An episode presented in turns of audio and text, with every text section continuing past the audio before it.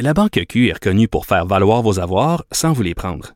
Mais quand vous pensez à votre premier compte bancaire, tu sais, dans le temps à l'école, vous faisiez vos dépôts avec vos scènes dans la petite enveloppe. Hmm, C'était bien beau.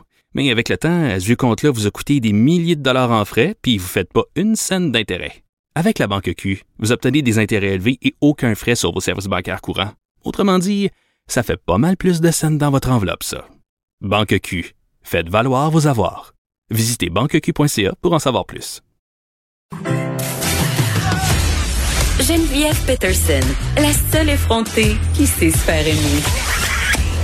Jusqu'à 15, vous écoutez Les effrontés. Un article de Radio-Canada écrit par Thomas Gerbet qui a attiré notre attention. Des patients devant se déplacer dans les hôpitaux pour leur traitement euh, d'hémodialyse, traitement notamment nécessaire pour les gens avec de l'insuffisance rénale, auraient contracté la COVID-19 durant leur visite et certains en seraient même morts selon Robert Charbonneau qui est médecin et président de l'Association des néphrologues du Québec. Docteur Charbonneau, bonjour. Bonjour, Madame Peterson. Écoutez, euh, quand même, ça fait partie des discussions euh, depuis euh, quelques jours, je dirais, depuis vendredi passé. Ça a pris plus de place dans l'actualité.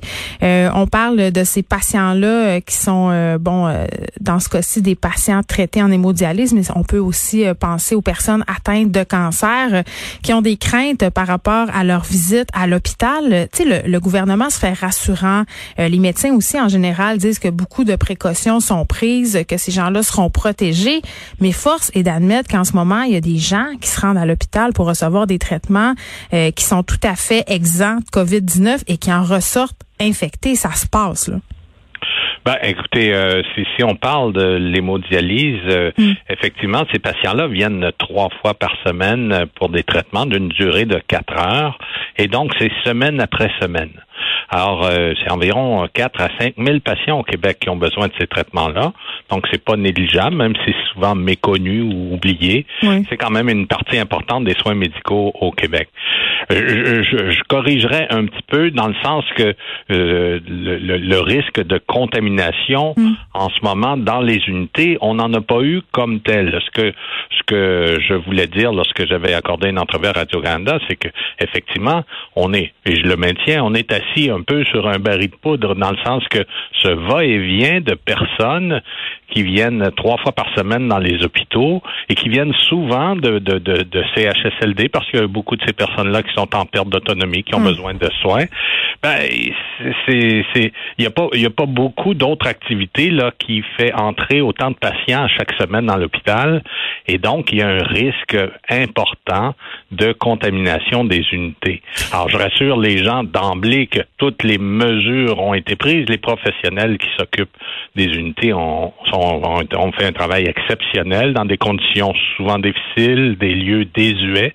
On a réaménagé ça pour réduire au minimum les risques de contamination, mais malgré ça, effectivement, il y a des patients, maintenant on le sait, là, qui ont qui sont atteints de la maladie, qui ont été traités dans les unités de dialyse. Mais docteur Charbonneau, moi, euh, bon, je suis pas néphrologue, là, donc vous pardonnerez le côté euh, néophyte de ma question, mais ces patients-là, est-ce qu'ils sont plus euh, susceptibles d'être contaminés soit par la COVID-19 ou par d'autres maladies? C'est-à-dire, est-ce que leur système immunitaire est semblable aux nôtres, personnes en bonne santé, ou est-ce qu'il est plus faible? leur système est plus faible et ils sont souvent atteints de plusieurs maladies. Ils sont pas, ils ont pas plus de risque d'attraper la maladie qu'une autre personne. Mais lorsqu'elles, si malheureusement elles sont contaminées, mm. ben ils ont des risques plus importants de contamination parce qu'ils sont souvent âgés, diabétiques ou avec des maladies pulmonaires ou des maladies vasculaires. Mm. Alors donc ça, ça met à, ils ont un, un, taux de complications beaucoup, beaucoup plus élevé que la population générale. Allez-y. Bon, et, si on revient au risque de contamination, à venir jusqu'ici, on n'a pas eu de preuves qu'il y a eu une contamination à l'intérieur des unités. Les, contaminations qu'on a eues, ben, c'est un petit peu ce qu'on craignait et ce qu'on va craindre encore pour plusieurs semaines, sinon plusieurs mois. C'est des arrivées de l'extérieur, de trois sources essentiellement, les CHSLD, les familles qui ont malheureusement contaminé un membre de leur famille qui était traité en dialyse puis qui, qui, qui, qui ont atteint, qui ont, mm. Qui ont contracté la maladie. La troisième, c'est des employés, des infirmières, des, des, employés du réseau de la santé qui sont qui peuvent être aussi contaminés et qui peuvent euh, transmettre la maladie aux patients malgré les précautions. Alors, c'est les trois sources. Mais on n'a pas eu encore de preuves de de, contamination interne, c'est-à-dire qu'un patient dans une unité a transmis la maladie à d'autres patients autour. Donc, en quelque sorte, ce que vous êtes en train de me dire, docteur euh, Charbonneau, c'est que c'est inévitable, c'est-à-dire même si on faisait, euh, comme le suggèrent euh, certaines coalitions, des sites dédiés, on aurait quand même de la contamination parce que ces gens-là viennent d'un peu partout et parce qu'aussi on a des gens qui sont porteurs et qui sont asymptomatiques, donc indétectables. Oui, vous avez raison. C'est, on a un peu cette impression-là. Comme je vous dis, on, on, se, on fait preuve d'une très, très grande vigilance, mais c'est une sorte de marathon, ça. L'immunité dans la population, elle se développera pas si rapidement que ça, donc il va toujours avoir des risques, et donc il faut maintenir cette vigilance-là. Et nous, encore plus, parce que comme je disais d'entrée de jeu, les patients viennent trois fois par semaine semaine après semaine.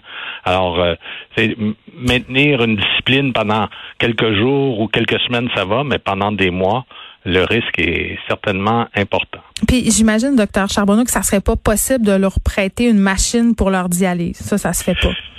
Ben, il, y a, une proportion des patients malheureusement plutôt faible de, gens qui peuvent faire leur traitement à la maison et ça, ces patients-là sont déjà identifiés, formés et, ils ont déjà leur traitement, mais c'est une faible proportion des patients, environ peut-être mettons 20% euh, des patients qui sont capables de faire ces traitements-là, qui peuvent être assez complexes sur le plan technique. C'est-à-dire qu'on a besoin de quelqu'un pour, pour nous aider.